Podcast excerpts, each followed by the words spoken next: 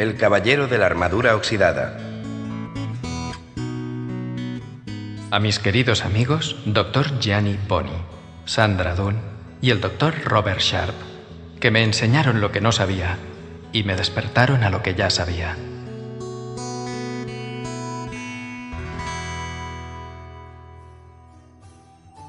El dilema del caballero. Hace ya mucho tiempo, en una tierra muy lejana, vivía un caballero que pensaba que era bueno, generoso y amoroso.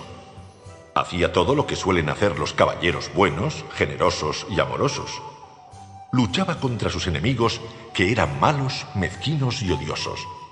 Mataba dragones y rescataba damiselas en apuros. Cuando en el asunto de la caballería había crisis, tenía la mala costumbre de rescatar damiselas incluso cuando ellas no deseaban ser rescatadas. Y debido a esto, aunque muchas damas le estaban agradecidas, otras tantas se mostraban furiosas con el caballero. Él lo aceptaba con filosofía, después de todo, no se puede contentar a todo el mundo. Nuestro caballero era famoso por su armadura. Reflejaba unos rayos de luz tan brillantes que la gente del pueblo juraba haber visto el sol salir en el norte o ponerse en el este cuando el caballero partía a la batalla. Y partía a la batalla con bastante frecuencia. Ante la mera mención de una cruzada, el caballero se ponía la armadura entusiasmado, montaba a su caballo y cabalgaba en cualquier dirección. Su entusiasmo era tal que a veces partía en varias direcciones a la vez, lo cual no es nada fácil. Durante años, el caballero se esforzó en ser el número uno del reino. Siempre había otra batalla que ganar, otro dragón que matar, u otra damisela que rescatar. El caballero tenía una mujer fiel y bastante tolerante, Julieta, que escribía hermosos poemas, decía cosas inteligentes y tenía debilidad por el vino. También tenía un joven hijo de cabellos dorados, Cristóbal, al que esperaba ver algún día convertido en un valiente caballero. Julieta y Cristóbal veían poco al caballero porque cuando no estaba luchando en una batalla, matando dragones o rescatando damiselas, estaba ocupado probándose su armadura y admirando su brillo. Con el tiempo, el caballero se enamoró hasta tal punto de su armadura que se la empezó a poner para cenar y a menudo para dormir. Después de un tiempo, ya no se tomaba la molestia de quitársela para nada poco a poco, su familia fue olvidando qué aspecto tenía sin ella. Ocasionalmente, Cristóbal le preguntaba a su madre qué aspecto tenía su padre. Cuando esto sucedía, Julieta llevaba al chico hasta la chimenea y señalaba el retrato del caballero. He ahí a tu padre. Una tarde, mientras contemplaba el retrato, Cristóbal le dijo a su madre, Ojalá pudiera ver a padre en persona. No puedes tenerlo todo. Estaba cada vez más harta de tener tan solo una pintura como recuerdo del rostro de su marido. Y estaba cansada de dormir mal por culpa del ruido metálico de la armadura. Cuando paraba en casa y no estaba absolutamente pendiente de su armadura, el caballero solía recitar monólogos sobre sus hazañas. Julieta y Cristóbal casi nunca podían decir una palabra. Cuando lo hacían, el caballero las acallaba, ya sea cerrando su visera o quedándose repentinamente dormido. Un día, Julieta se enfrentó a su marido. Creo que amas más a tu armadura de lo que me amas a mí. Eso no es verdad. ¿Acaso no te amé lo suficiente como para rescatarte de aquel dragón e instalarte en este elegante castillo con paredes empedradas? Lo que tú amabas era la idea de rescatarme. No me amabas realmente entonces, y tampoco me amas realmente ahora. Sí que te amo. Entonces, quítate esa armadura para que pueda ver quién eres en realidad. No puedo quitármela. Tengo que estar preparado para montar en mi caballo y partir en cualquier dirección. Si no te quitas esa armadura, cogeré a Cristóbal, subiré en mi caballo y me marcharé de tu vida. Bueno, esto sí que fue un golpe para el caballero. No quería que Julieta se fuera. Amaba a su esposa y a su hijo y a su elegante castillo, pero también amaba su armadura porque les mostraba a todos quién era él. Un caballero bueno, generoso y amoroso ¿Por qué no se daba cuenta Julieta de ninguna de estas cualidades? El caballero estaba inquieto. Finalmente, tomó una decisión. Continuar llevando la armadura no valía la pena si por ello había de perder a Julieta y a Cristóbal. De mala gana, el caballero intentó quitarse el yelmo, pero no se movió. Tiró con más fuerza. Estaba muy enganchado. Desesperado, intentó levantar la visera, pero por desgracia también estaba atascada. Aunque tiró de la visera una y otra vez, no consiguió nada. El caballero caminó de arriba a abajo con gran agitación. ¿Cómo podía haber sucedido esto? Quizá no era tan sorprendente encontrar el yelmo atascado, ya que no se lo había quitado en años, pero la visera era otro asunto. La había abierto con regularidad para comer y beber. Pero bueno, si la había abierto esa misma mañana para desayunar huevos revueltos y cerdo en su salsa.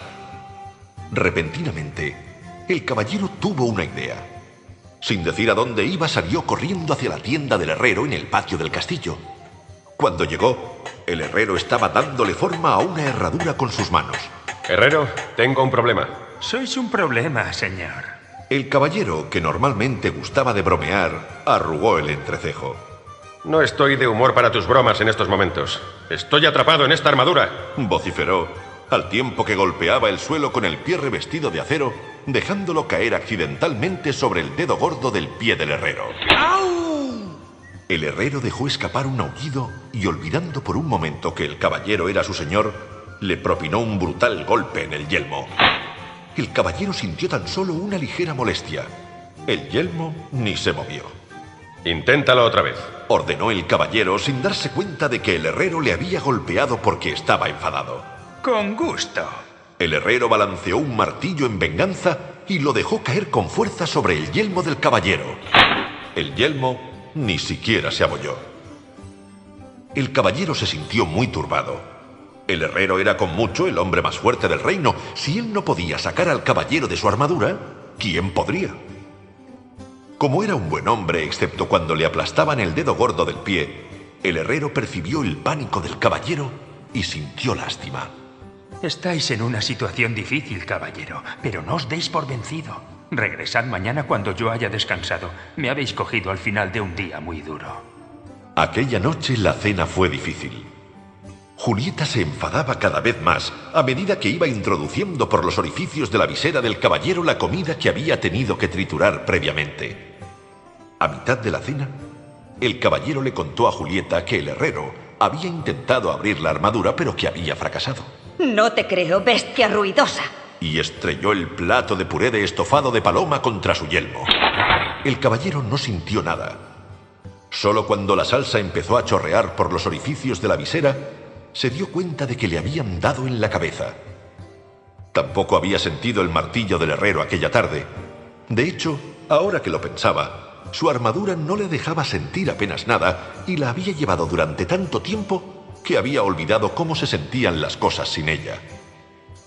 El caballero se entristeció mucho porque Julieta no creía que estaba intentando quitarse la armadura. El herrero y él lo habían intentado y lo siguieron intentando durante días sin éxito. Cada día el caballero se deprimía más y Julieta estaba cada vez más fría. Finalmente el caballero admitió que los esfuerzos del herrero eran vanos. Vaya con el hombre más fuerte del reino. Ni siquiera puedes abrir este montón de lata. Cuando el caballero regresó a casa, Julieta le chilló. Tu hijo no tiene más que un retrato de su padre. Y estoy harta de hablar con una visera cerrada. No pienso volver a pasar comida por los agujeros de esa horrible cosa nunca más. Este es el último puré de cordero que te preparo. No es mi culpa si estoy atrapado en esta armadura. Tenía que llevarla para estar siempre listo para la batalla. ¿De qué otra manera si no hubiera podido comprar bonitos castillos y caballos para ti y para Cristóbal? No lo hacías por nosotros. Lo hacías por ti. Al caballero le dolió en el alma que su mujer pareciera no amarlo más. También temía que si no se quitaba la armadura pronto, Julieta y Cristóbal realmente se marcharían. Tenía que quitarse la armadura, pero no sabía cómo. El caballero descartó una idea tras otra por considerarlas poco viables. Algunos planes eran realmente peligrosos. Sabía que cualquier caballero que se plantease fundir su armadura con la antorcha de un castillo, o congelarla saltando a un foso helado, o hacerla explotar con un cañón, estaba seriamente necesitado de ayuda. Incapaz de encontrar ayuda en su propio reino, el caballero decidió buscar en otras tierras. En algún lugar debe de haber alguien que me pueda ayudar a quitarme esta armadura. Desde luego echaría de menos a Julieta, Cristóbal y el elegante castillo. También temía que en su ausencia Julieta encontrara el amor en brazos de otro caballero, uno que estuviera deseoso de quitarse la armadura y de ser un padre para Cristóbal.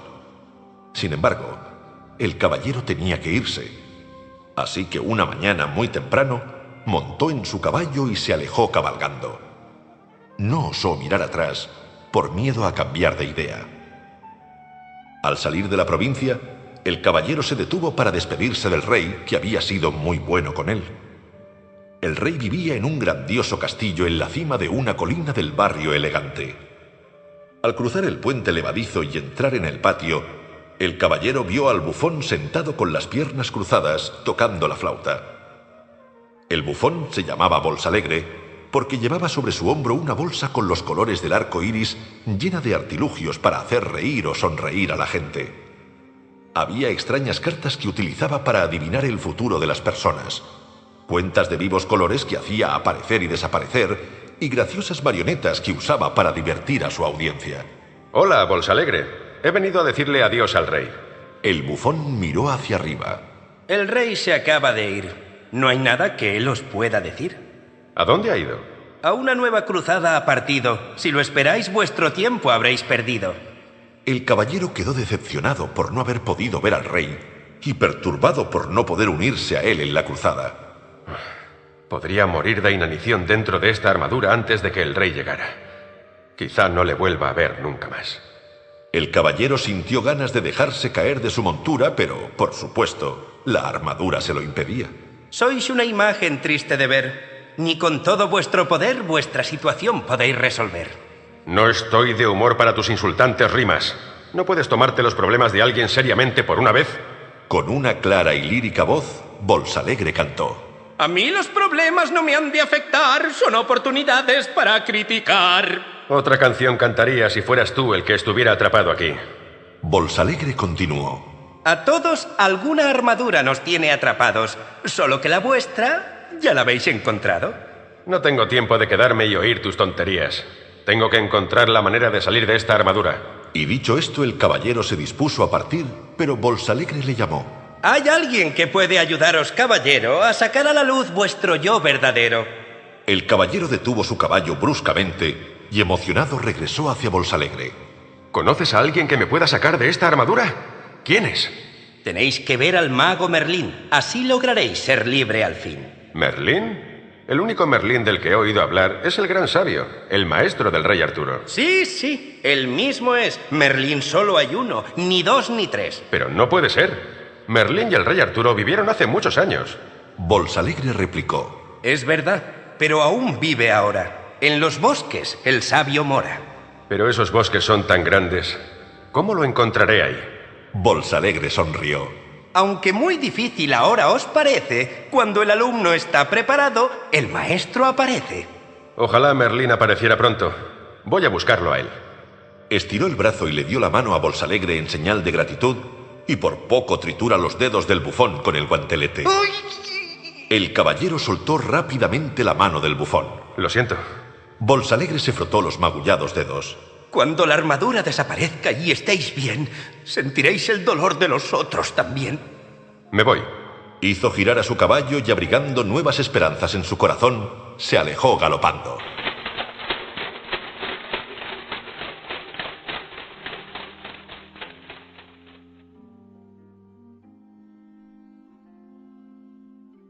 en los bosques de Merlín. No fue tarea fácil encontrar al astuto mago. Había muchos bosques en los que buscar, pero solo un Merlín. Así que el pobre caballero cabalgó día tras día, noche tras noche, debilitándose cada vez más. Mientras cabalgaba en solitario a través de los bosques, el caballero se dio cuenta de que había muchas cosas que no sabía. Siempre había pensado que era muy listo, pero no se sentía tan listo ahora intentando sobrevivir en los bosques.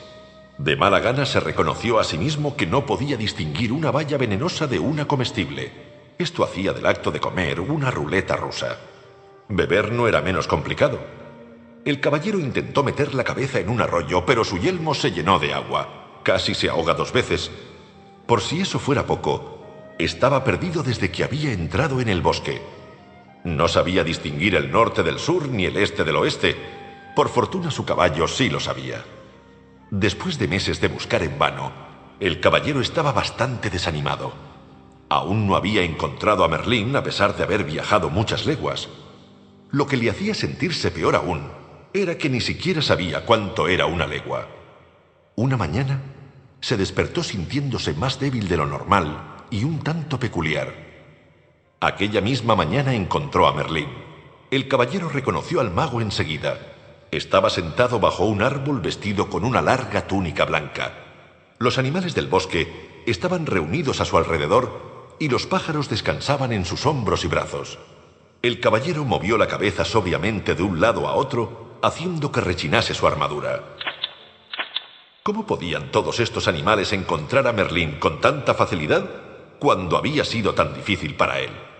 Cansinamente, el caballero descendió de su caballo. Os he estado buscando. He estado perdido durante meses. Toda vuestra vida. Afirmó Merlín, mordiendo una zanahoria y compartiéndola con el conejo más cercano. El caballero se enfureció. No he venido hasta aquí para ser insultado. Quizás siempre os habéis tomado la verdad como un insulto. Al caballero tampoco le gustó mucho este comentario, pero estaba demasiado débil de hambre y sed como para subir a su caballo y marcharse. En lugar de eso, dejó caer su cuerpo envuelto en metal sobre la hierba. Merlín le miró con compasión. Sois muy afortunado. Estáis demasiado débil para correr. ¿Y eso qué quiere decir? Merlín sonrió por respuesta. Una persona no puede correr y aprender a la vez.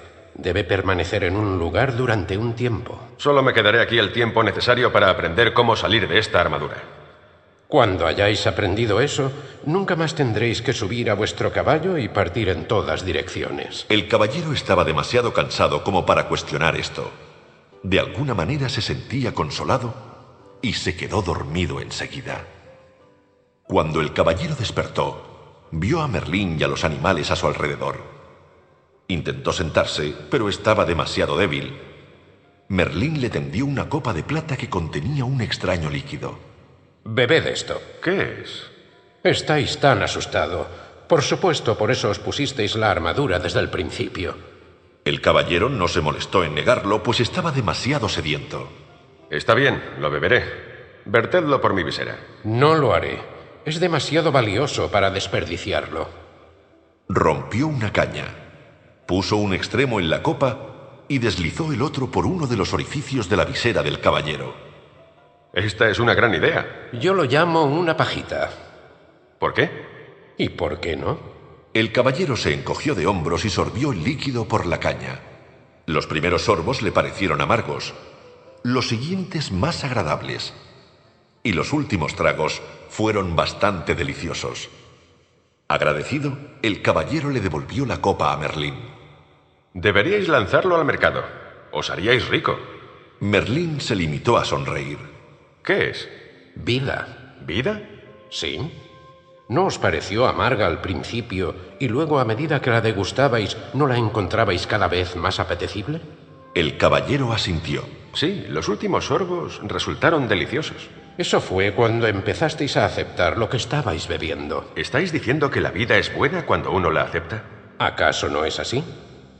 ¿Esperáis que acepte toda esta pesada armadura? Ah, no nacisteis con esa armadura. Os la pusisteis vos mismo. ¿Os habéis preguntado por qué? ¿Y por qué no? En ese momento le estaba empezando a doler la cabeza. No estaba acostumbrado a pensar de esa manera.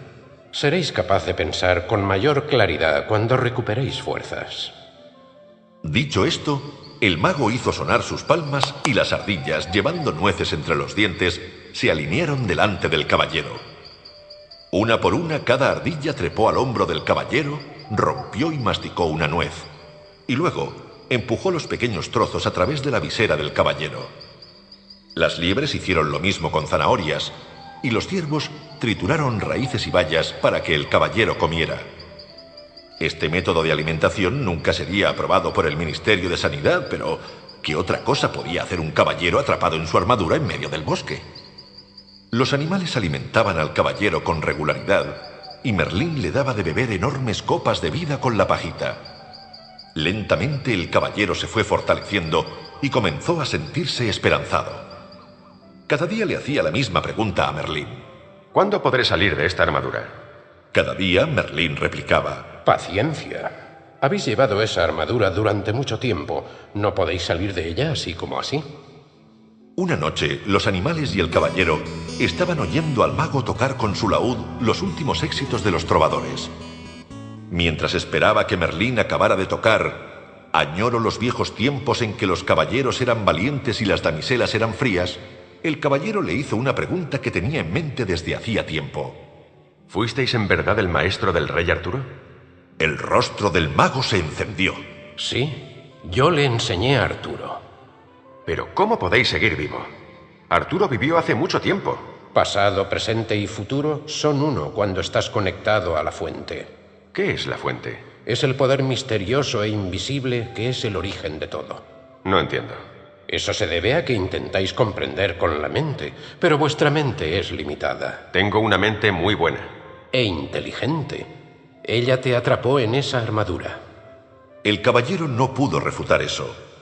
Luego recordó algo que Merlín le había dicho nada más llegar. Una vez dijisteis que me había puesto esta armadura porque tenía miedo. ¿No es eso verdad? No, la llevaba para protegerme cuando iba a la batalla. ¿Y temíais que os hirieran de gravedad o que os mataran? ¿Acaso no lo teme todo el mundo? Merlín negó con la cabeza. ¿Y quién os dijo que teníais que ir a la batalla? Tenía que demostrar que era un caballero bueno, generoso y amoroso. Si realmente erais bueno, generoso y amoroso, ¿por qué teníais que demostrarlo? El caballero eludió tener que pensar en eso de la misma manera que solía eludir todas las cosas. Se puso a dormir. A la mañana siguiente, despertó con un pensamiento clavado en su mente. ¿Era posible que no fuese bueno, generoso y amoroso? Decidió preguntárselo a Merlín. ¿Qué pensáis vos? ¿Por qué siempre respondéis a una pregunta con otra pregunta? ¿Y por qué siempre buscáis que otros os respondan vuestras preguntas? El caballero se marchó enfadado maldiciendo a Merlín entre dientes. Ese Merlín. Hay veces que realmente me saca de mi armadura. Con un ruido seco, el caballero dejó caer su pesado cuerpo bajo un árbol para reflexionar sobre las preguntas del mago. ¿Qué pensaba en realidad? ¿Podría ser que yo no fuera bueno, generoso y amoroso? Podría ser. Si no, ¿por qué estáis sentados sobre mi cola? ¿Eh? El caballero miró hacia abajo y vio a una pequeña ardilla sentada a su lado. Es decir, a casi toda la ardilla. Su cola estaba escondida. Oh, perdona, dijo el caballero moviendo rápidamente la pierna para que la ardilla pudiera recuperar su cola. Espero no haberte hecho daño. No veo muy bien con esta visera en mi camino. No lo dudo. Por eso siempre estáis pidiendo disculpas a la gente por haberles hecho daño. La única cosa que me irrita más que un mago sabelotodo es una ardilla sabelotodo. No tengo por qué quedarme aquí y hablar contigo. Luchó contra el peso de la armadura en un intento por ponerse de pie. De repente, sorprendido, balbuceó. Eh, Tú y yo estamos hablando. Un tributo a mi buena fe, teniendo en cuenta que os habéis sentado sobre mi cola. Pero si los animales no pueden hablar. Oh, claro que pueden. Lo que sucede es que la gente no escucha. El caballero movió la cabeza perplejo. ¿Me has hablado antes? Claro, cada vez que rompía una nuez y la empujaba por vuestra visera. ¿Cómo es que te puedo oír ahora si no te podía oír entonces? Admiro una mente inquisitiva, pero nunca aceptáis nada tal como es simplemente porque es. Estás respondiendo a mis preguntas con preguntas. Has pasado demasiado tiempo con Merlín. Y vos no habéis pasado el tiempo suficiente con él. La ardilla le dio un ligero golpe al caballero con su cola y trepó a un árbol corriendo. El caballero la llamó. Espera, ¿cómo te llamas? ¡Ardilla! Aturdido, el caballero movió la cabeza. ¿Se había imaginado todo esto? En ese preciso instante vio a Merlín acercarse. Merlín, tengo que salir de aquí. He empezado a hablar con ardillas. Espléndido. El caballero le miró preocupado. ¿Cómo que espléndido? ¿Qué queréis decir? Simplemente eso. Os estáis volviendo lo suficientemente sensible como para sentir las vibraciones de otros. El caballero estaba obviamente confundido, así que Merlín continuó explicando. No hablasteis con la ardilla con palabras, sino que sentisteis sus vibraciones y tradujisteis esas vibraciones en palabras, Estoy esperando el día en que empecéis a hablar con las flores. Eso será el día que las plantéis en mi tumba. Tengo que salir de estos bosques. ¿A dónde iríais? Regresaría con Julieta y Cristóbal. Han estado solos durante mucho tiempo. Tengo que volver y cuidar de ellos. ¿Cómo podéis cuidar de ellos si ni siquiera podéis cuidar de vos mismo? Pero les echo de menos. Quiero regresar con ellos, aún en el peor de los casos. ¿Y es exactamente así como regresaréis si vais con vuestra armadura? El caballero miró a Merlín con tristeza. No quiero esperar a quitarme la armadura. Quiero volver ahora y ser un marido bueno, generoso y amoroso para Julieta y un gran padre para Cristóbal. Merlín asintió comprensivo. Le dijo al caballero que regresar para dar de sí mismo era un maravilloso regalo.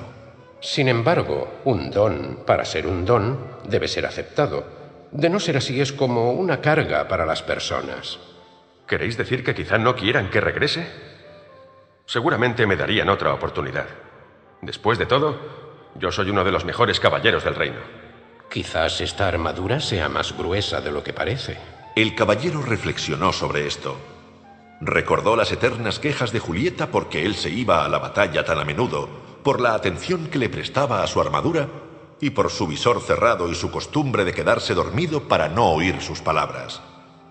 Quizá Julieta no quisiera que él volviera, pero Cristóbal sí querría. ¿Por qué no mandarle una nota a Cristóbal y preguntárselo? El caballero estuvo de acuerdo en que era una buena idea, pero ¿cómo podía hacerle llegar una nota a Cristóbal? Merlín señaló a la paloma que estaba posada sobre su hombro. Rebeca la llevará. El caballero estaba perplejo. Ella no sabe dónde vivo. Es solo un estúpido pájaro. Puedo distinguir el norte del sur y el este del oeste, lo cual es más de lo que se podría decir de vos. El caballero se disculpó rápidamente. Estaba completamente pasmado. No solo había hablado con una paloma y una ardilla, sino que además las había hecho enfadar a las dos en el mismo día. Como era un pájaro de gran corazón, Rebeca aceptó las disculpas del caballero y partió con la nota para Cristóbal en el pico. No arrulles con palomas extrañas o dejarás caer mi nota. Rebeca ignoró este comentario desconsiderado, pues se daba cuenta de que el caballero tenía mucho que aprender. Pasó una semana y Rebeca aún no había regresado. El caballero estaba cada vez más impaciente, temiendo que hubiera caído presa de algunos de los halcones de caza que él y otros caballeros habían entrenado. Se estremeció preguntándose cómo había podido participar en un deporte tan sucio y se arrepintió otra vez de su horrible equivocación. Cuando Merlín terminó de tocar su laúd y de cantar Tendrás un largo y frío invierno si tienes un corto y frío corazón, el caballero le expresó sus preocupaciones con respecto a Rebeca. Merlín le dio confianza con un alegre verso. La paloma más lista que jamás haya volado no puede ir a parar a ningún guisado. En ese momento, un gran parloteo se levantó entre los animales. Todos miraban al cielo, así que Merlín y el caballero miraron también. Muy alto, sobre sus cabezas, dando círculos para aterrizar, estaba Rebeca. El caballero se puso de pie con gran esfuerzo al tiempo que Rebeca se posaba en el hombro de Merlín. Cogiendo la nota de su pico, el mago la miró y le dijo al caballero con gravedad que era de Cristóbal. Dejádmela ver. Le arrebató el papel con impaciencia y dejó caer la mandíbula con un ruido al tiempo que miraba incrédulo el papel. Está en blanco. ¿Qué quiere decir esto? Quiere decir que vuestro hijo no os conoce lo suficiente como para daros una respuesta. El caballero permaneció quieto un momento, pasmado. Luego lanzó un gemido y lentamente cayó al suelo. Intentó retener las lágrimas, pues los caballeros de brillante armadura simplemente no lloran. Sin embargo, pronto su pena le venció. Luego, exhausto y medio ahogado en su yelmo por las lágrimas, el caballero se quedó dormido.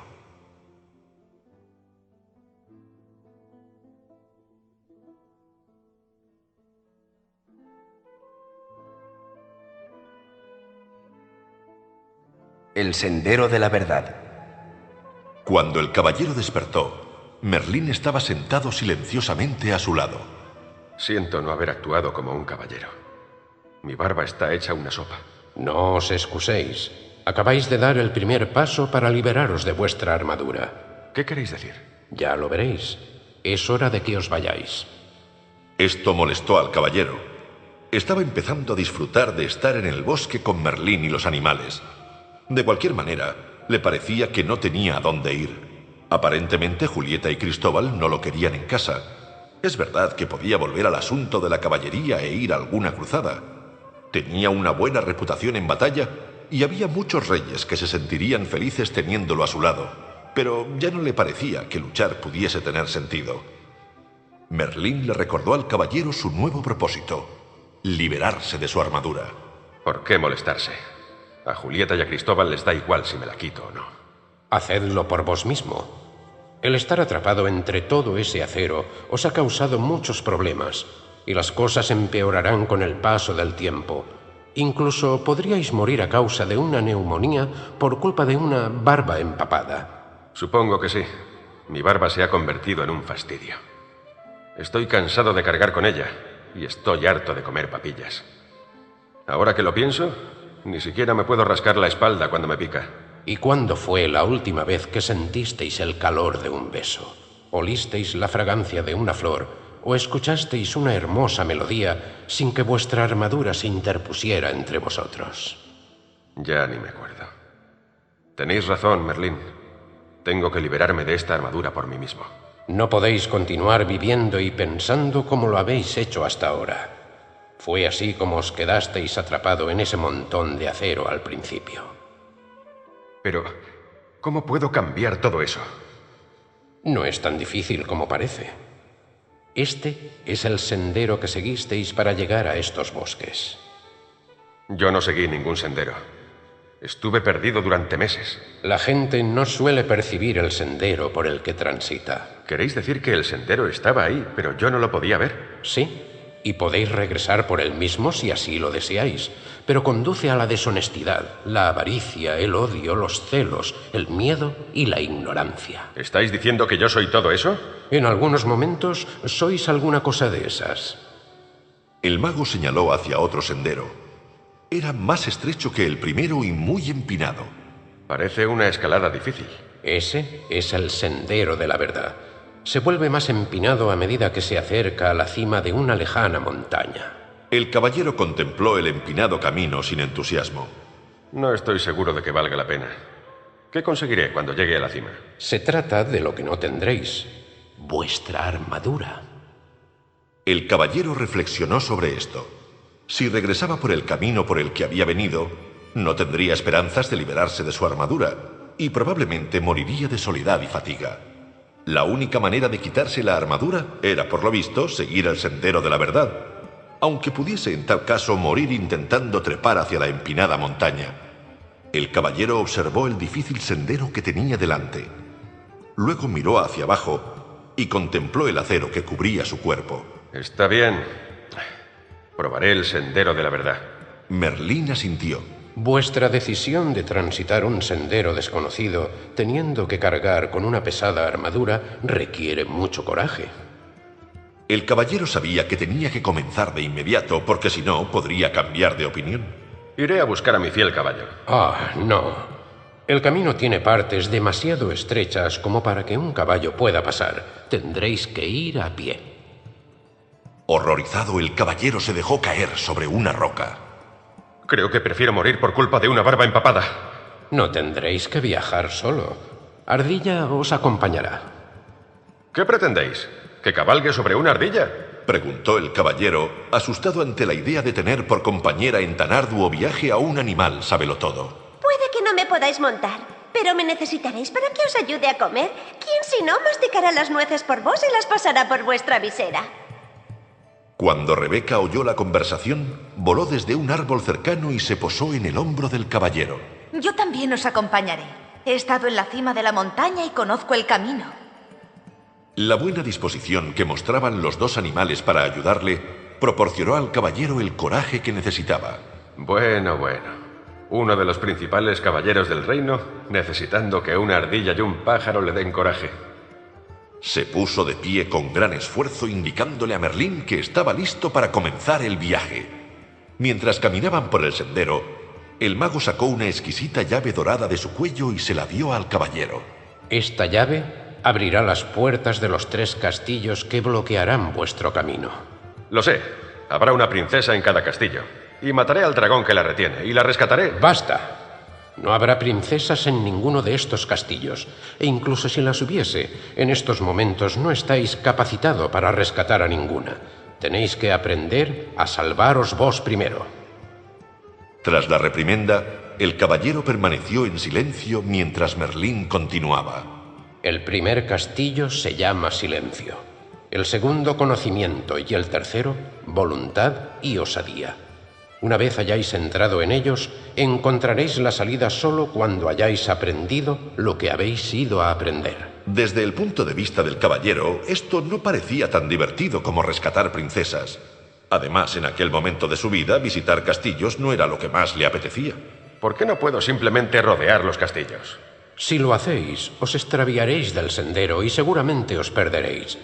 La única manera de llegar a la cima de la montaña es atravesando los castillos. El caballero suspiró profundamente mientras contemplaba la empinada y estrecha senda. Desaparecía entre los altos árboles que sobresalían hacia unas nubes bajas. Presintió que este viaje sería mucho más difícil que una cruzada. Merlín sabía lo que el caballero estaba pensando. Sí, es una batalla diferente la que tendréis que librar en el sendero de la verdad. La lucha será aprender a amaros. ¿Cómo haré eso? Empezaréis por aprender a conoceros. Esta batalla no se puede ganar con la espada, así que la tendréis que dejar aquí. La tierna mirada de Merlín descansó en el caballero por un momento.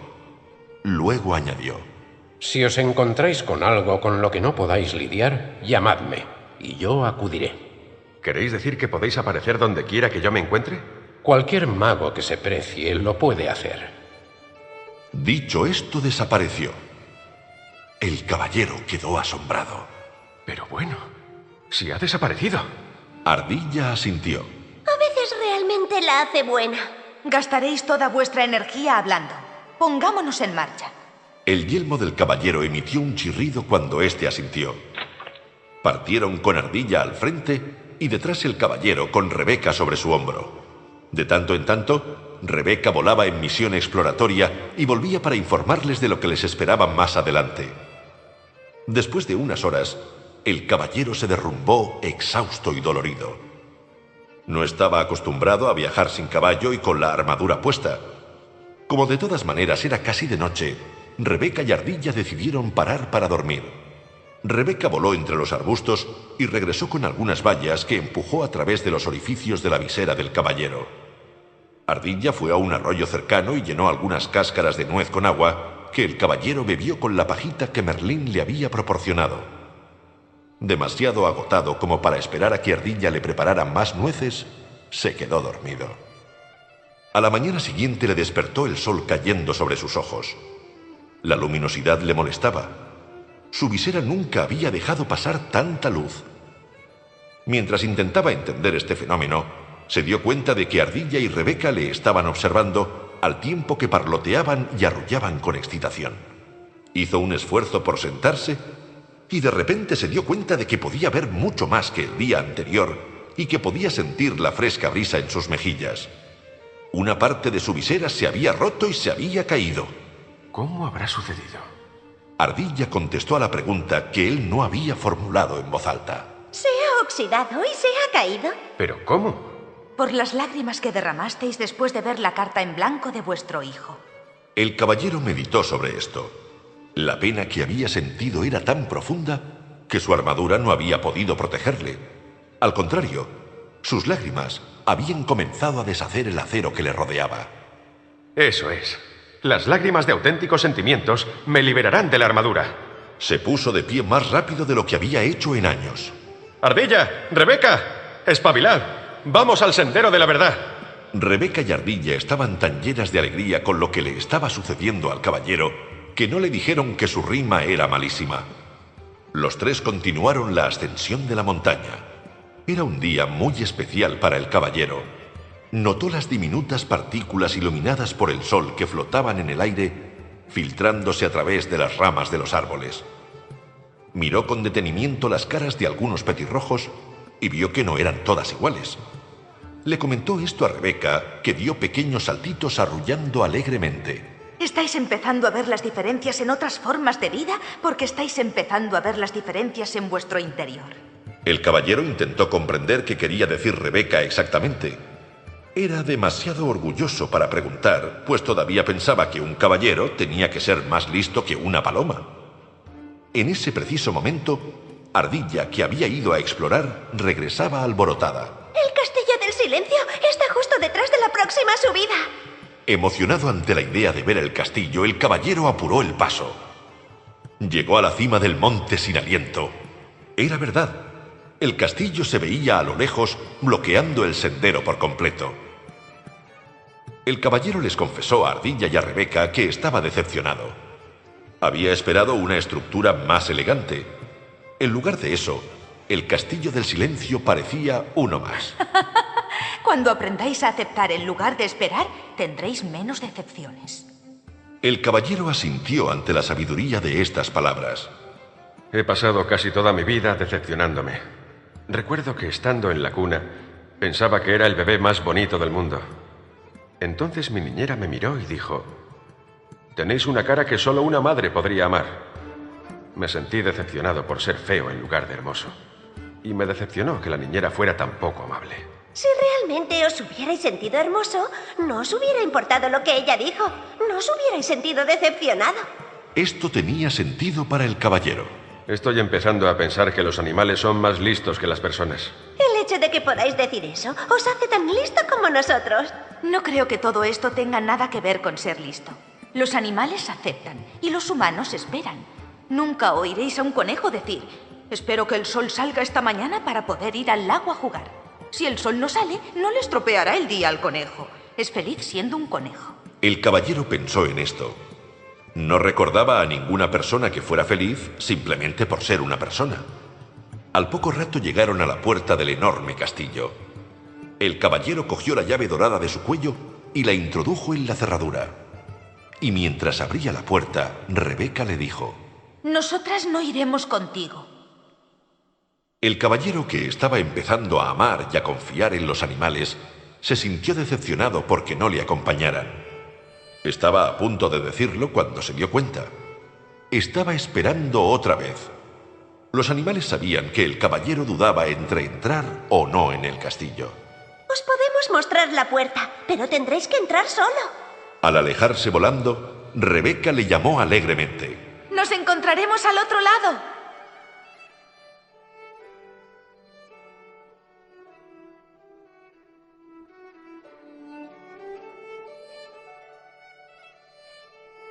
El castillo del silencio. Abandonado a su suerte, el caballero asomó la cabeza con precaución por la puerta del castillo. Las rodillas le temblaban ligeramente, por lo que producía un ruido metálico a causa de su armadura. Como no quería parecer una gallina frente a una paloma en caso de que Rebeca pudiera verle, reunió fuerzas y entró valientemente cerrando la puerta a sus espaldas. Por un momento deseó no haber dejado atrás su espada, pero Merlín le había prometido que no tendría que matar dragones y el caballero confiaba plenamente en el mago. Entró en la enorme antesala del castillo y miró a su alrededor. Solo vio el fuego que ardía en una enorme chimenea de piedra en uno de los muros y tres alfombras en el suelo. Se sentó en la alfombra más cercana al fuego. El caballero pronto se dio cuenta de dos cosas. Primero, parecía no haber ninguna puerta que lo condujera fuera de la habitación, hacia otras áreas del castillo. Segundo, había un extraordinario y aterrador silencio. Se sobresaltó al notar que el fuego ni siquiera chasqueaba. El caballero pensaba que su castillo era silencioso, especialmente en las épocas en que Julieta no le hablaba durante días, pero aquello no era nada comparado con esto. El castillo del silencio hacía honor a su nombre, pensó. Jamás en su vida se había sentido tan solo. De repente, el caballero se sobresaltó por el sonido de una voz familiar a sus espaldas. Hola, caballero. El caballero se giró y se sorprendió al ver al rey aproximarse desde una esquina lejana de la habitación. Rey, ni siquiera os había visto. ¿Qué estáis haciendo aquí? Lo mismo que vos, caballero, buscando la puerta. El caballero miró a su alrededor otra vez. No veo ninguna puerta. Uno no puede ver realmente hasta que comprende. Cuando comprendáis lo que hay en esta habitación, podréis ver la puerta que conduce a la siguiente. Definitivamente eso espero, Rey. Me sorprende veros aquí. Había oído que estabais en una cruzada. Eso es lo que dicen siempre que viajo por el sendero de la verdad. Mis súbditos lo entienden mejor así. El caballero parecía perplejo. Todo el mundo entiende las cruzadas, pero muy pocos comprenden la verdad. Sí. Yo mismo no estaría en este sendero si no estuviera atrapado en esta armadura. La mayoría de la gente está atrapada en su armadura. ¿Qué queréis decir? Ponemos barreras para protegernos de quienes creemos que somos. Luego, un día quedamos atrapados tras las barreras y ya no podemos salir. Nunca pensé que vos estuvierais atrapado, Rey. Sois tan sabio. Soy lo suficientemente sabio como para saber cuándo estoy atrapado y también para regresar aquí para aprender más de mí mismo. El caballero estaba entusiasmado pensando que quizás el rey podría mostrarle el camino. Decidme, ¿podríamos atravesar el castillo juntos? Así no sería tan solitario. El rey negó con la cabeza. Mm, una vez lo intenté. Es verdad que mis compañeros y yo no nos sentíamos solos porque hablábamos constantemente, pero cuando uno habla es imposible ver la puerta de salida de esta habitación. Quizá podríamos limitarnos a caminar juntos, sin hablar. Al caballero no le apetecía mucho tener que caminar solo por el castillo del silencio. El rey volvió a negar con la cabeza, esta vez con más fuerza. No, también lo intenté hizo que el vacío fuera menos doloroso, pero tampoco pude ver la puerta de salida. El caballero protestó. Pero si no estabais hablando. Permanecer en silencio es algo más que no hablar. Descubrí que cuando estaba con alguien mostraba solo mi mejor imagen. No dejaba caer mis barreras, de manera que ni yo ni la otra persona podíamos ver lo que yo intentaba esconder. No lo capto. Lo comprenderéis cuando hayáis permanecido aquí el tiempo suficiente. Uno debe estar solo para poder dejar caer su armadura. El caballero estaba desesperado. No quiero quedarme aquí solo. El caballero golpeó el suelo con el pie y lo dejó caer involuntariamente sobre el pie del rey. ¡Ah! El caballero estaba horrorizado. Primero al herrero, ahora al rey. Perdonad, señor. El rey se acarició el pie con suavidad. Ah, bueno, esa armadura os hace más daño a vos que a mí. Comprendo que no queráis quedaros solo en el castillo. Yo tampoco lo deseaba las primeras veces que estuve aquí, pero ahora me doy cuenta de que lo que uno ha de hacer aquí, lo ha de hacer solo. Dicho esto, se alejó cojeando al tiempo que decía. Ahora debo irme. Perplejo, el caballero preguntó. ¿A dónde vais? ¿La puerta está por aquí? Esa puerta es solo de entrada. La puerta que lleva a la siguiente habitación está en la pared más lejana. La vi, por fin, cuando vos entrabais. ¿Qué queréis decir con que por fin la visteis? ¿No recordabais dónde estaba de las otras veces que estuvisteis aquí? Preguntó el caballero sin comprender por qué el rey continuaba viniendo. Uno nunca acaba de viajar por el sendero de la verdad. Cada vez que vengo, a medida que voy comprendiendo cada vez más, encuentro nuevas puertas. El rey se despidió con la mano. Trataos bien, amigo mío. Aguardad, por favor. El rey se volvió y le miró con compasión. ¿Sí? El caballero, que no podía hacer que tambalease la resolución del rey, pidió. ¿Hay algún consejo que me podáis dar antes de iros? El rey lo pensó un momento. Luego respondió. Esto es un nuevo tipo de cruzada para vos, querido caballero. Una que requiere más coraje que todas las otras batallas que habéis conocido antes. Si lográis reunir las fuerzas necesarias y quedaros para hacer lo que tenéis que hacer aquí, será vuestra mayor victoria. Dicho esto, el rey se giró y estirando el brazo como para abrir una puerta, desapareció en la pared, dejando perplejo al caballero. El caballero corrió al sitio donde había estado el rey, esperando que de cerca también podría ver la puerta. Al encontrar tan solo lo que parecía ser una pared sólida, comenzó a caminar por toda la habitación. Lo único que el caballero podía oír era el sonido de su armadura resonando por todo el castillo. Después de un rato, se sentía más deprimido que nunca. Para animarse, cantó un par de canciones de batalla. Estaré contigo para llevarte a una cruzada, cariño, y donde quiera que deje mi yelmo, esa será mi casa. Las cantó una y otra vez. A medida que su voz se fue cansando, la quietud comenzó a ahogar su canto envolviéndolo en el silencio más absoluto. Solo entonces pudo el caballero admitir francamente algo que ya sabía. Tenía miedo de estar solo. En ese momento vio una puerta en la pared más lejana de la habitación.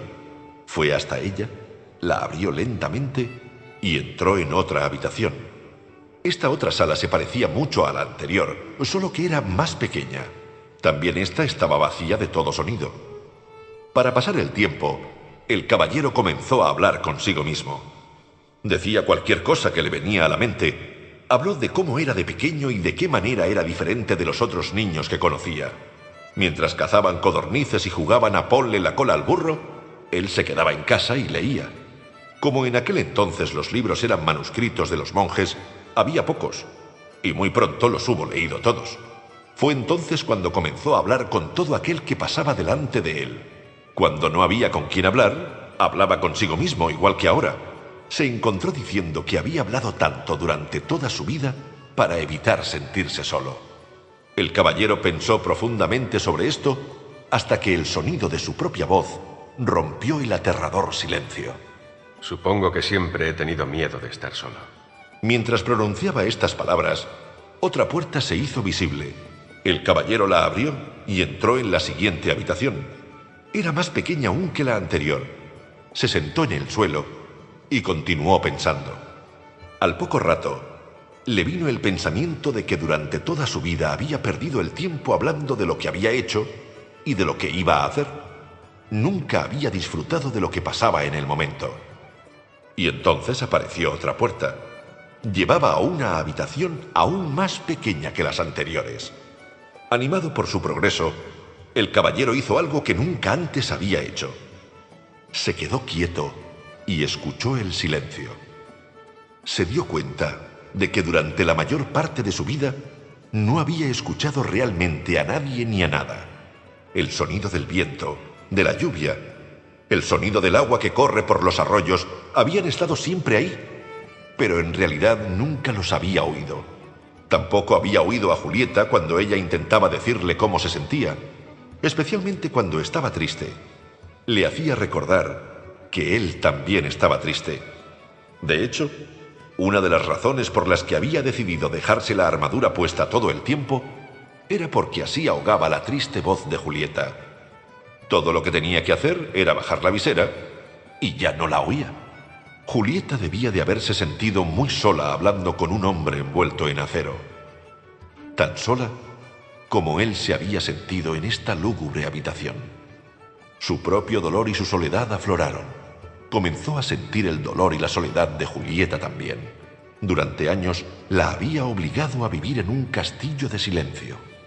Se puso a llorar.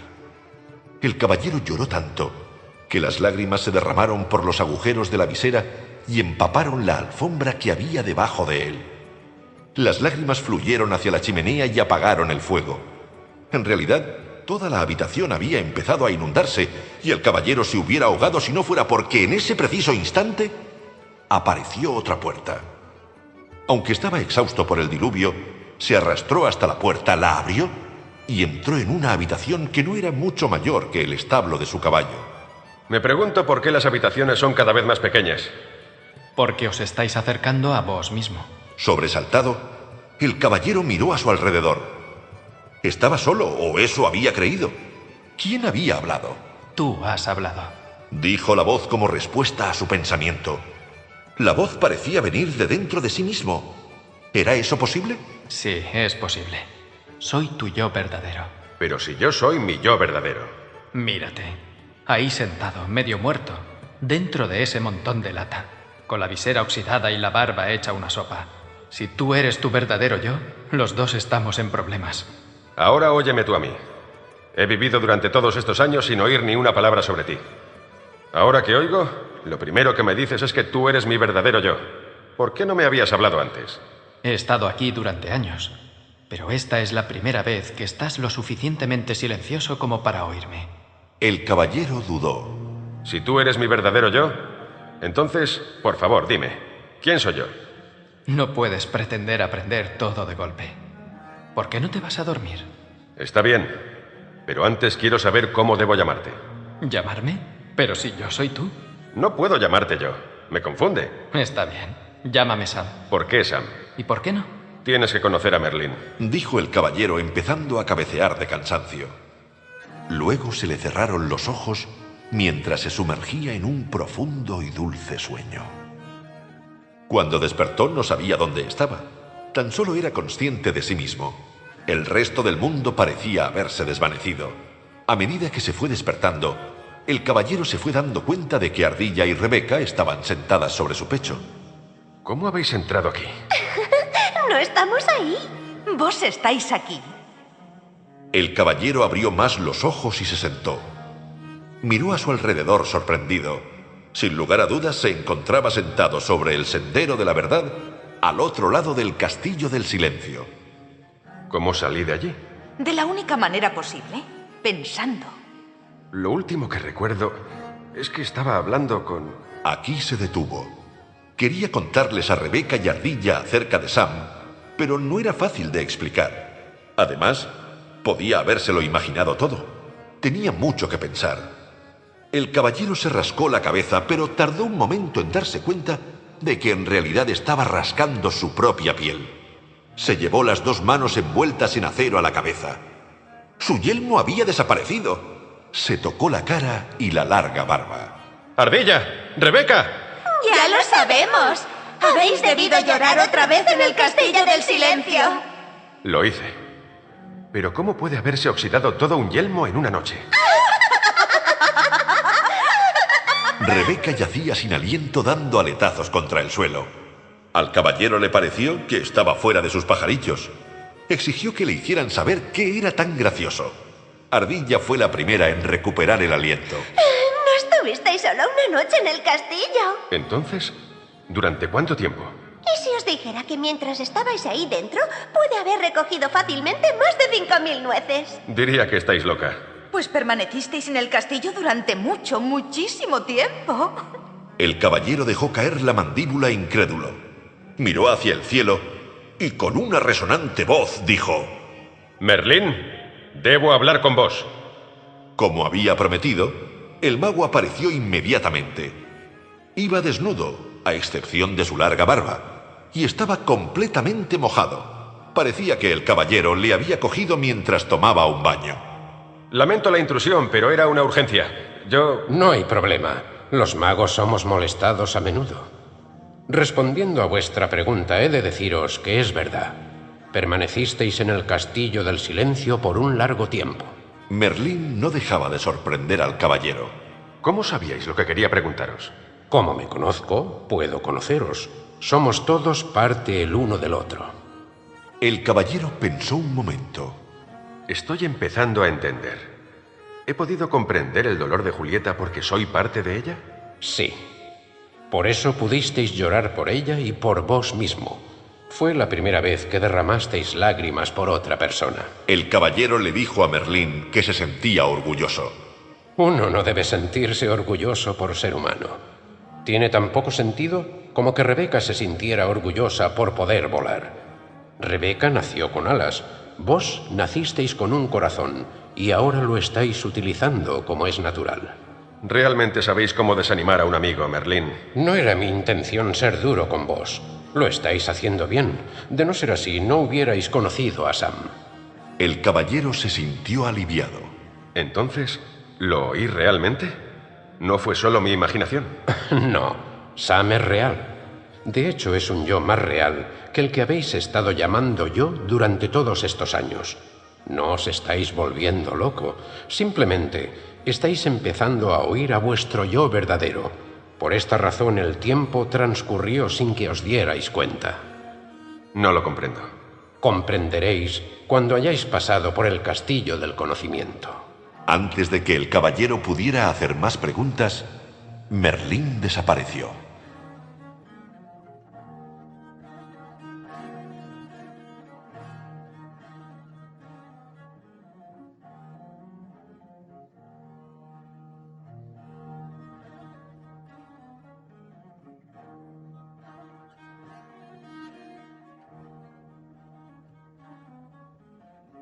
El castillo del conocimiento. El caballero, Ardilla y Rebeca continuaron el viaje por el sendero de la verdad en dirección al castillo del conocimiento. Se detuvieron tan solo dos veces ese día, una para comer y otra para que el caballero afeitara su escuálida barba y cortara su largo cabello con el borde afilado del guantelete. Una vez hecho esto, el caballero tuvo mejor aspecto y se sintió mucho mejor, más libre que antes. Sin el yelmo, podía comer nueces sin la ayuda de Ardilla. Aunque había apreciado la técnica salvavidas, no consideraba que aquello fuera un modo de vida realmente elegante. Se podía alimentar también de frutas y raíces a las que se había acostumbrado. Nunca más comería paloma ni ninguna otra ave o carne, pues se daba cuenta que de hacerlo sería literalmente como comerse a sus amigos. Justo antes de caer la noche, el trío continuó caminando penosamente por un monte y contempló el castillo del conocimiento en la distancia. Era mayor que el castillo del silencio, y la puerta era de oro sólido. Era el castillo más grande que el caballero hubiera visto jamás, incluso mayor que el que el caballero se había construido. El caballero contempló la impresionante estructura y se preguntó quién lo habría diseñado. En ese preciso momento, sus pensamientos fueron interrumpidos por la voz de Sam. El castillo del conocimiento fue diseñado por el propio universo, la fuente de todo conocimiento. El caballero se sintió sorprendido y a la vez complacido de volver a oír la voz de Sam. Me alegro que hayas vuelto. En realidad nunca me fui. Recuerda que yo soy tú. Por favor, no quiero volver a escuchar eso. ¿Qué te parezco ahora que me he afeitado y me he cortado el pelo? Es la primera vez que sacas provecho de ser esquilado. El caballero rió con la broma de Sam. Le gustaba su sentido del humor. Si el castillo del conocimiento se asemejaba al castillo del silencio, estaría feliz de tener a Sam por compañía. El caballero, Rebeca y Ardilla cruzaron el puente levadizo por encima del foso y se detuvieron ante la dorada puerta. El caballero cogió la llave que colgaba de su cuello e hizo girar la cerradura. Al abrir la puerta, le preguntó a Rebeca y Ardilla si se irían como lo habían hecho en el castillo del silencio. No, el silencio es para uno, el conocimiento es para todos. El caballero se preguntó cómo era posible que se considerara una paloma un blanco fácil. Los tres atravesaron la puerta y penetraron en una oscuridad tan densa que el caballero no podía ver ni su propia mano. El caballero buscó a tientas las acostumbradas antorchas que suelen estar en la entrada de los castillos, pero no había ninguna. ¿Un castillo con puerta de oro y sin antorchas? Incluso los castillos de la zona barata tienen antorchas. ¡Caballero! El caballero tanteó el camino hasta donde se encontraba ella y vio que estaba señalando una inscripción que brillaba en la pared. Ponía, El conocimiento es la luz que iluminará vuestro camino. Preferiría una antorcha. Quien quiera que sea el que gestiona este castillo, está decidido a reducir las facturas de la luz. Significa que cuantas más cosas sepas, más luz habrá en el interior del castillo. Apuesto a que tienes razón, Sam. Un rayo de luz se filtró en la habitación. En ese preciso momento, Ardilla volvió a llamar al caballero para que se reuniera con ella. Había encontrado otra brillante inscripción grabada en la pared. ¿Habéis confundido la necesidad con el amor? Todavía perturbado, el caballero masculló. Supongo que tengo que encontrar la respuesta para conseguir un poco más de luz. Lo estás cogiendo rápidamente. No tengo tiempo para jugar a preguntas y respuestas. Quiero encontrar mi camino por el castillo para poder llegar pronto a la cima de la montaña. Tal vez lo que tengáis que aprender aquí sea que tenéis todo el tiempo del mundo. El caballero no estaba de un ánimo muy receptivo y no tenía ganas de oír su filosofía. Por un momento consideró la posibilidad de internarse en la oscuridad del castillo e intentar atravesarlo. La negrura, sin embargo, era bastante intimidadora y sin su espada se sentía temeroso. Le pareció que la única alternativa que le quedaba era intentar descifrar el significado de la inscripción. Suspiró y se sentó ante ella. La leyó otra vez. ¿Habéis confundido la necesidad con el amor? El caballero sabía que amaba a Julieta y a Cristóbal, aunque tenía que admitir que había amado más a Julieta antes de que le diera por ponerse bajo los toneles de vino y vaciar su contenido en la boca. Sí, amabais a Julieta y a Cristóbal, pero ¿no los necesitabais también? Supongo que sí. Había necesitado toda la belleza que Julieta le añadía a su vida con su inteligencia y su encantadora poesía. También había necesitado las cosas agradables que ella solía hacer, como invitar amigos para que lo animaran después de que se quedara atrapado en su armadura. Se acordó de las épocas en las que el asunto de la caballería había estado bajo mínimos y no se podían permitir comprar ropa nueva o contratar sirvientes. Julieta había confeccionado hermosos vestidos para la familia y había preparado deliciosos platos para el caballero y sus amigos. El caballero reconoció que Julieta había mantenido siempre el castillo muy limpio, y él le había dado muchos castillos para limpiar. A menudo habían tenido que mudarse a un castillo más barato cuando él había regresado de las cruzadas sin un chavo. Había dejado que Julieta hiciera casi todas las mudanzas ella sola, pues él solía estar siempre en algún torneo. Recordó su aspecto agotado mientras llevaba sus pertenencias de un castillo a otro y cómo se había puesto cuando se vio imposibilitada de tocarlo por causa de la armadura. ¿No fue entonces cuando Julieta comenzó a ponerse bajo los toneles de vino? El caballero asintió y las lágrimas brotaron de sus ojos. Después se le ocurrió algo espantoso. No había querido culparse de las cosas que hacía. Había preferido culpar a Julieta por todo el vino que bebía. De hecho, le venía bien que ella bebiera. Así podía decir que todo era por su culpa, incluyendo el hecho de que él estuviera atrapado en la armadura. A medida que el caballero se iba dando cuenta de lo injusto que había sido con Julieta, las lágrimas iban cayendo por sus mejillas. Sí, la había necesitado más de lo que la había amado. Deseó haberla necesitado menos y amado más, pero no había sabido hacerlo. Mientras continuaba llorando, le vino a la cabeza que también había necesitado a Cristóbal más de lo que le había amado.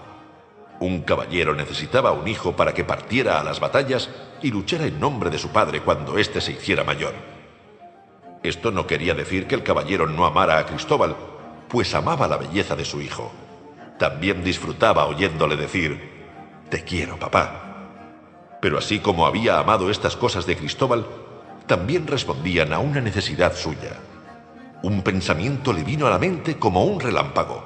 Había necesitado el amor de Julieta y Cristóbal porque no se amaba a sí mismo. De hecho, había necesitado el amor de todas las damiselas que había rescatado y de toda la gente por la que había luchado en las cruzadas porque no se amaba a sí mismo. El caballero lloró aún más al darse cuenta de que si no se amaba, no podía amar realmente a otros. Su necesidad de ellos se interpondría.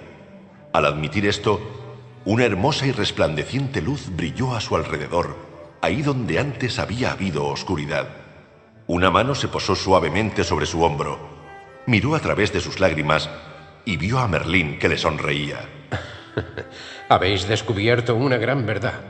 Solo podéis amar a otros en la medida en que os amáis a vos mismo. ¿Y cómo hago para empezar a amarme? Ya habéis empezado, al saber lo que ahora sabéis. Sé que soy un tonto. No, conocéis la verdad, y la verdad es amor. Esto consoló al caballero que dejó de llorar. A medida que sus lágrimas se fueron secando, fue notando la luz que había a su alrededor. Era distinta de cualquier luz que hubiera visto antes. Parecía no venir de ningún lugar y de todos los lugares a la vez. Merlín se hizo eco del pensamiento del caballero. No hay nada más hermoso que la luz del conocimiento.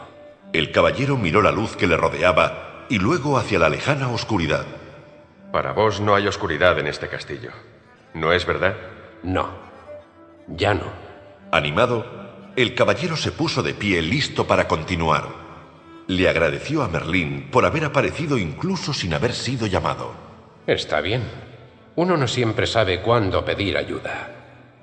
Y dicho esto, desapareció. Cuando el caballero se dispuso a continuar, Rebeca apareció volando desde la oscuridad. ¡Escuchad! Esperad a ver lo que voy a mostraros. El caballero nunca había visto a Rebeca tan excitada. Normalmente era más bien tranquila, pero ahora no dejaba de dar saltos sobre su hombro sin poder contenerse mientras guiaba al caballero y a Ardilla hacia un gran espejo. ¡Es eso! ¡Es eso! El caballero tuvo una decepción. Es solo un viejo espejo. Vamos, pongámonos en marcha. No es un espejo corriente. No refleja tu aspecto, refleja cómo eres de verdad. El caballero estaba intrigado, pero no entusiasmado. Nunca le habían importado mucho los espejos porque nunca se había considerado muy guapo. Pero Rebeca insistió. Así que de mala gana se colocó ante el espejo y contempló su reflejo. Para su gran sorpresa, en lugar de un hombre alto con ojos tristes y nariz grande, con una armadura hasta el cuello, vio a una persona encantadora y vital, cuyos ojos brillaban con amor y compasión. ¿Quién es? Sois vos. Este espejo es un fantasma. Yo no soy así. Estáis viendo a vuestro yo verdadero, el yo que vive bajo esa armadura. Pero ese hombre es un espécimen perfecto y su rostro está lleno de inocencia y belleza. Ese es tu potencial. Ser hermoso, inocente y perfecto. Si ese es mi potencial, algo terrible me sucedió en el camino. Sí. Pusiste una armadura invisible entre tú y tus verdaderos sentimientos. Ha estado ahí durante tanto tiempo que se ha hecho visible y permanente. Quizás sí escondí mis sentimientos. Pero no podía decir simplemente todo lo que se me pasaba por la cabeza y hacer todo lo que me apetecía. Nadie me hubiera querido. El caballero se detuvo al pronunciar estas palabras, pues se dio cuenta de que se había pasado la vida intentando agradar a la gente. Pensó en todas las cruzadas en las que había luchado, en los dragones que había matado y en las damiselas en apuros que había rescatado. Todo para demostrar que era bueno, generoso y amoroso. En realidad no tenía que demostrar nada. Era bueno, generoso y amoroso. Jabalinas saltarinas. He desperdiciado toda mi vida. No, no la has desperdiciado. Necesitabas tiempo para aprender todo lo que has aprendido. Todavía tengo ganas de llorar. Pues eso sí sería un desperdicio. Acto seguido, entonó esta canción. Las lágrimas de autocompasión no te pueden ayudar. No son del tipo que a tu armadura puedan eliminar. El caballero no estaba de humor para apreciar ni la canción ni el humor de Sam. Deja ya esas pesadas rimas o te echaré fuera. No me puedes echar. Yo soy tú. ¿No lo recuerdas? En ese momento, el caballero se hubiera pegado un tiro gustoso con tal de librarse de Sam. Mas por fortuna, aún no habían inventado las armas de fuego. Aparentemente, no había manera de librarse de Sam. El caballero se miró en el espejo otra vez. La amabilidad, la compasión, el amor, la inteligencia y la generosidad le devolvieron la mirada. Se dio cuenta de que todo lo que tenía que hacer para tener todas esas cualidades era reclamarlas, pues siempre habían estado ahí. Ante ese pensamiento, la hermosa luz brilló una vez más con más fuerza que antes. Iluminó toda la habitación, revelando, para sorpresa del caballero, que el castillo tenía tan solo una gigantesca habitación. Es la construcción estándar para un castillo del conocimiento. El verdadero conocimiento no se divide en compartimientos, porque todo procede de una única verdad. El caballero asintió. Estaba listo para partir, justo cuando Ardilla se acercó corriendo. Este manzano en el centro. Llévame a él. Empiezo a tener hambre. El caballero y Rebeca siguieron a Ardilla hasta el patio.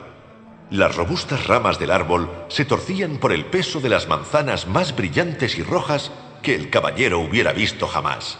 ¿Te gustan las manzanas? El caballero se encontró riendo. Luego notó una inscripción grabada en una losa junto al árbol. Por esta fruta no impongo condición, pero ahora aprenderéis acerca de la ambición.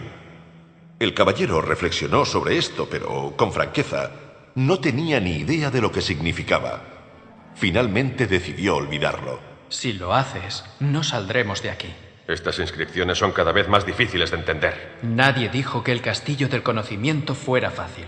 El caballero suspiró, cogió una manzana y se sentó bajo el árbol con Rebeca y Ardilla. ¿Vosotras lo entendéis? Ardilla negó con la cabeza. El caballero miró a Rebeca, que también negó con la cabeza. Pero lo que sí sé es que no tengo ninguna ambición. Ni yo. Y apuesto a que este árbol tampoco tiene ninguna. Tiene razón. Este árbol es como nosotras. No tiene ambiciones. Quizá vos no necesitéis ninguna. Eso está bien para los animales y los árboles. Pero ¿qué sería una persona si no tuviese ambición? Feliz. No, no lo creo. Todos estáis en lo cierto. El caballero se volvió y vio a Merlín de pie, detrás de él y los animales. El mago vestía su larga túnica blanca y llevaba un laúd. Estaba a punto de llamaros, Merlín. Lo sé. Todo el mundo necesita ayuda para entender a un árbol. Los árboles son felices simplemente siendo árboles, al igual que Rebeca y Ardilla son felices siendo simplemente lo que son. Pero los humanos somos distintos. Tenemos mentes. También tenemos mentes. Lo siento. Es solo que los seres humanos tenemos mentes más complicadas, que hacen que deseemos ser mejores. ¿Mejores que qué? Preguntó Merlín, tañendo ociosamente unas notas en su laúd. Mejores de lo que somos. Nacéis hermosos, inocentes y perfectos. ¿Qué podría ser mejor que eso? No, quiero decir que queremos ser mejores de lo que pensamos que somos, y mejores que los demás. Ya sabéis, como yo, que siempre he querido ser el mejor caballero del reino. Ah, sí. La ambición de vuestra complicada mente os llevó a intentar demostrar que erais mejor que otros caballeros. ¿Y qué hay de malo en ello? ¿Cómo podíais ser mejor que otros caballeros si todos nacisteis tan inocentes y perfectos como erais? Al menos era feliz intentándolo. ¿Lo erais? ¿O es que estabais tan ocupado intentando serlo que no podíais disfrutar del simple hecho de ser? Me estáis confundiendo. Sé que las personas necesitan tener ambición. Desean ser listas y tener bonitos castillos y poder cambiar el caballo del año pasado por uno nuevo. Quieren progresar. Ahora estáis hablando del deseo del hombre de enriquecerse. Pero si una persona es generosa, amorosa, compasiva, inteligente y altruista, ¿cómo podría ser más rica? Esas riquezas no sirven para comprar castillos y caballos. Es verdad. hay más de un tipo de riquezas, así como hay más de un tipo de ambición. A mí me parece que la ambición es la ambición. O deseas progresar o no lo deseas. Es más complicado que todo eso. La ambición que proviene de la mente te puede servir para conseguir bonitos castillos y buenos caballos. Sin embargo, solo la ambición que proviene del corazón puede darte además la felicidad. ¿Qué es la ambición del corazón? La ambición del corazón es pura. No compite con nadie y no hace daño a nadie. De hecho, le sirve a uno de tal manera que sirve a otros al mismo tiempo. ¿Cómo? Es aquí donde podemos aprender del manzano. Se ha convertido en un árbol hermoso y maduro, que da generosamente sus frutos a todos. Cuantas más manzanas coge la gente, más crece el árbol y más hermoso deviene. Este árbol hace exactamente lo que un manzano debe hacer, desarrollar su potencial para beneficio de todos. Lo mismo sucede con las personas que tienen ambiciones del corazón. Pero, si me pasara el día regalando manzanas, no podría tener un elegante castillo y no podría cambiar el caballo del año pasado por uno nuevo. Vos, como la mayoría de la gente, queréis poseer muchas cosas bonitas, pero es necesario separar la necesidad de la codicia. Decidle eso a una esposa que quiere un castillo en un mejor barrio. Una expresión divertida se dibujó en el rostro de Merlín. Podríais vender algunas de vuestras manzanas para pagar el castillo y el caballo. Después podríais dar las manzanas que no necesitarais para que los demás se alimentasen. Este mundo es más fácil para los árboles que para las personas. Es una cuestión de percepción. Recibís la misma energía vital que el árbol. Utilizáis la misma agua, el mismo aire y la misma nutrición de la tierra. Os aseguro que si aprendéis del árbol, podréis dar frutos y no tardaréis en tener todos los caballos y castillos que deseáis. ¿Queréis decir que podría conseguir todo lo que necesito simplemente quedándome quieto en mi propio jardín? A los seres humanos se les dio dos pies para que no tuvieran que permanecer en un mismo lugar. Pero si se quedaran quietos más a menudo para poder aceptar y apreciar, en lugar de ir de aquí para allá intentando apoderarse de todo lo que pueden, entenderían verdaderamente lo que es la ambición del corazón. El caballero permaneció en silencio, reflexionando sobre las palabras de Merlín. Estudió el manzano que florecía ante sus ojos. Observó a Ardilla, a Rebeca y a Merlín. Ni el árbol ni los animales tenían ambición. Y la ambición de Merlín provenía sin duda de su corazón. Todos parecían sanos y felices, eran hermosos especímenes de la vida. Después pensó en sí mismo.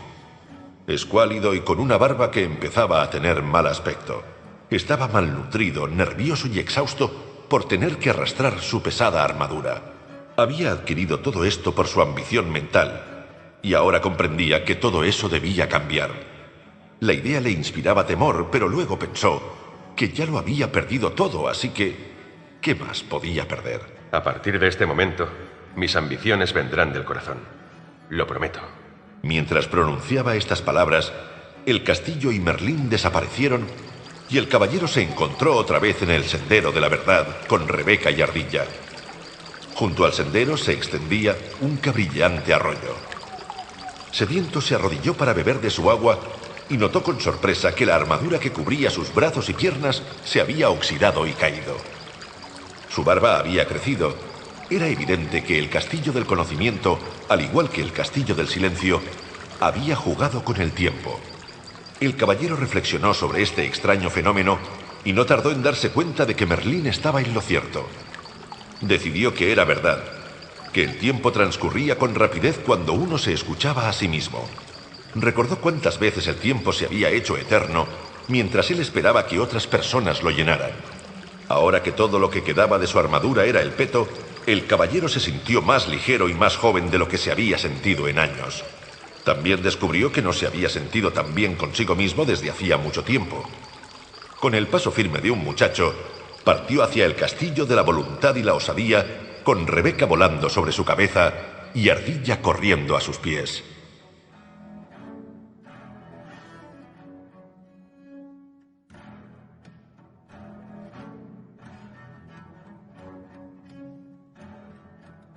El castillo de la voluntad y la osadía. Hacia el amanecer del día siguiente, el inverosímil trío llegó al último castillo. Era más alto que los otros y sus muros parecían más gruesos.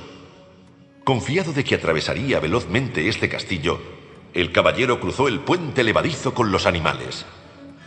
Cuando estaban a medio camino, se abrió de golpe la puerta del castillo y un enorme y amenazador dragón cubierto de relucientes escamas verdes surgió de su interior echando fuego por la boca. Espantado, el caballero se paró en seco. Había visto muchos dragones, pero este no se parecía a ninguno.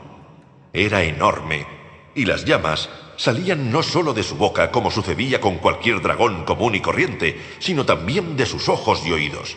Y por si eso fuera poco, las llamas eran azules, lo cual quería decir que este dragón tenía un alto contenido de butano. El caballero buscó su espada, pero su mano no encontró nada comenzó a temblar. Con una voz débil e irreconocible, el caballero pidió ayuda a Merlín, mas para su desesperación, el mago no apareció. Y el caballero, al tiempo que esquivaba una llamarada azul del monstruo, preguntó ansiosamente. ¿Por qué no viene? No lo sé. Normalmente se puede contar con él. Rebeca, sentada sobre el hombro del caballero, ladeó la cabeza y escuchó con atención. Por lo que he podido captar, Merlín está en París asistiendo a una conferencia de magos. No me puede abandonar ahora. Me prometió que no habría dragones en el sendero de la verdad. Se refería a los dragones comunes y corrientes. Rugió el monstruo con una voz que hizo temblar los árboles y que por poco hizo caer a Rebeca del hombro del caballero. La situación parecía seria. Un dragón que podía leer las mentes era definitivamente lo peor que se podía esperar, pero de alguna manera el caballero logró dejar de temblar. Con la voz más fuerte y potente que pudo gritó. ¡Fuera de mi camino, bombona de butano gigante! La bestia bufó lanzando fuego en todas direcciones. ¡Caramba! ¡Qué atrevido el gatito asustado! El caballero, que no sabía qué más hacer, intentó ganar tiempo. ¿Qué haces en el castillo de la voluntad y la osadía? ¿Hay algún sitio mejor donde yo pueda vivir? Soy el dragón del miedo y la duda. El caballero reconoció que el nombre era muy acertado. Miedo y duda era exactamente lo que sentía. El dragón volvió a vociferar. Estoy aquí para acabar con todos los listillos que piensan que pueden derrotar a cualquiera simplemente porque han pasado por el castillo del conocimiento. Rebeca susurró al oído del caballero.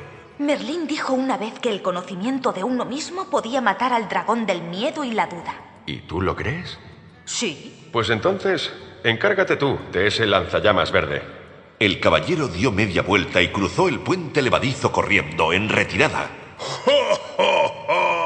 Y con su último jo, por poco quema los pantalones del caballero. ¿Os retiraréis después de haber llegado tan lejos? Preguntó Ardilla mientras el caballero se sacudía las chispas de la espalda. No lo sé. He llegado a habituarme a ciertos lujos, como vivir. ¿Cómo te soportas si no tienes la voluntad y la osadía de poner a prueba el conocimiento que tienes de ti mismo? ¿Tú también crees que el conocimiento de uno mismo puede matar al dragón del miedo y la duda? Por supuesto. El conocimiento de uno mismo es la verdad. Y ya sabes lo que dicen. La verdad es más poderosa que la espada. Ya sé que eso es lo que se dice, pero ¿hay alguien que lo haya probado y haya sobrevivido?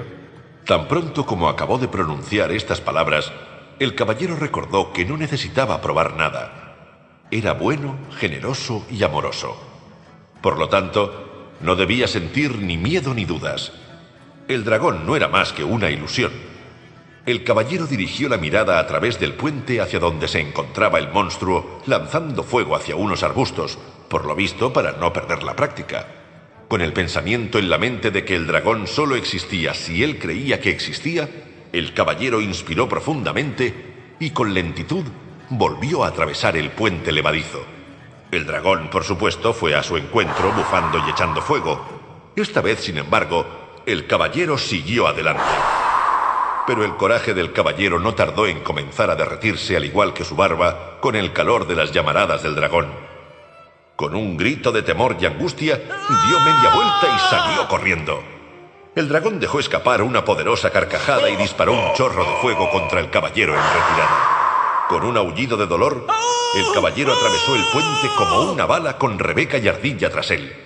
Al divisar un pequeño arroyo, sumergió rápidamente su chamuscado trasero en el agua fresca, sofocando las llamas en el acto. Ardilla y Rebeca intentaban consolarlo desde la orilla. Habéis sido muy valiente. No está mal por tratarse del primer intento. Sorprendido, el caballero la miró desde donde estaba. ¿Cómo que el primer intento? Ardilla le respondió con toda naturalidad. Tendréis más suerte la segunda vez. El caballero respondió enfadado. Tú irás la segunda vez. Recordad que el dragón es solo una ilusión. ¿Y el fuego que sale de su boca? ¿Eso también es una ilusión? En efecto, el fuego también era una ilusión. Entonces, ¿cómo es que estoy sentado en este arroyo con el trasero quemado? Porque vos mismo hicisteis que el fuego fuera real al creer que el dragón era real. Si creéis que el dragón del miedo y la duda es real, le dais el poder de quemar vuestro trasero o cualquier otra cosa. Tienen razón. Debes regresar y enfrentarte al dragón de una vez por todas. El caballero se sintió acorralado. Eran tres contra uno, o mejor dicho, dos y medio contra uno. La mitad Sam del caballero estaba de acuerdo con Ardilla y Rebeca, mientras que la otra mitad quería permanecer en el arroyo. Mientras el caballero luchaba contra un coraje que flaqueaba, oyó a Sam decir, Dios le dio coraje al hombre. El hombre le da coraje a Dios. Estoy harto de intentar comprender el significado de las cosas. Prefiero quedarme sentado en el arroyo y descansar. Mira, si te enfrentas al dragón, hay una posibilidad de que lo elimines. Pero si no te enfrentas a él, es seguro que él te destruirá. Las decisiones son fáciles cuando solo hay una alternativa. Se puso en pie de mala gana, inspiró profundamente y cruzó el puente levadizo una vez más. El dragón le miró incrédulo. Era un tipo verdaderamente terco. ¿Otra vez? Bueno, esta vez sí que te pienso quemar. Pero esta vez el caballero que marchaba hacia el dragón era otro. Uno que cantaba una y otra vez, el miedo y la duda son ilusiones. El dragón lanzó gigantescas llamaradas contra el caballero una y otra vez, pero por más que lo intentaba, no lograba hacerlo arder. A medida que el caballero se iba acercando, el dragón se iba haciendo cada vez más pequeño, hasta que alcanzó el tamaño de una rana. Una vez extinguida su llama, el dragón comenzó a lanzar semillas. Estas semillas, las semillas de la duda, tampoco lograron detener al caballero.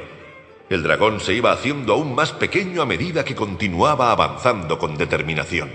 ¡He vencido! exclamó el caballero victorioso. El dragón apenas podía hablar. Quizás esta vez, pero regresaré una y otra vez para bloquear tu camino. Y dicho esto, desapareció con una explosión de humo azul. Regresa siempre que quieras. Cada vez que lo hagas, yo seré más fuerte y tú más débil. Rebeca voló y aterrizó en el hombro del caballero. Lo veis, yo tenía razón. El conocimiento de uno mismo puede matar al dragón del miedo y la duda. Si realmente creías que era así, ¿por qué no me acompañaste cuando me acerqué al dragón? El caballero ya no se sentía inferior a su amiga emplumada. Rebeca mullió sus plumas. No quería interferir. Era vuestro viaje. Divertido, el caballero estiró el brazo para abrir la puerta del castillo, pero el castillo de la voluntad y la osadía había desaparecido. No tienes que aprender sobre la voluntad y la osadía, porque acabas de demostrar que ya las posees. El caballero echó la cabeza hacia atrás riendo de pura alegría. Podía ver la cima de la montaña. El sendero parecía aún más empinado que antes, pero no importaba. Sabía que ya nada le podía detener.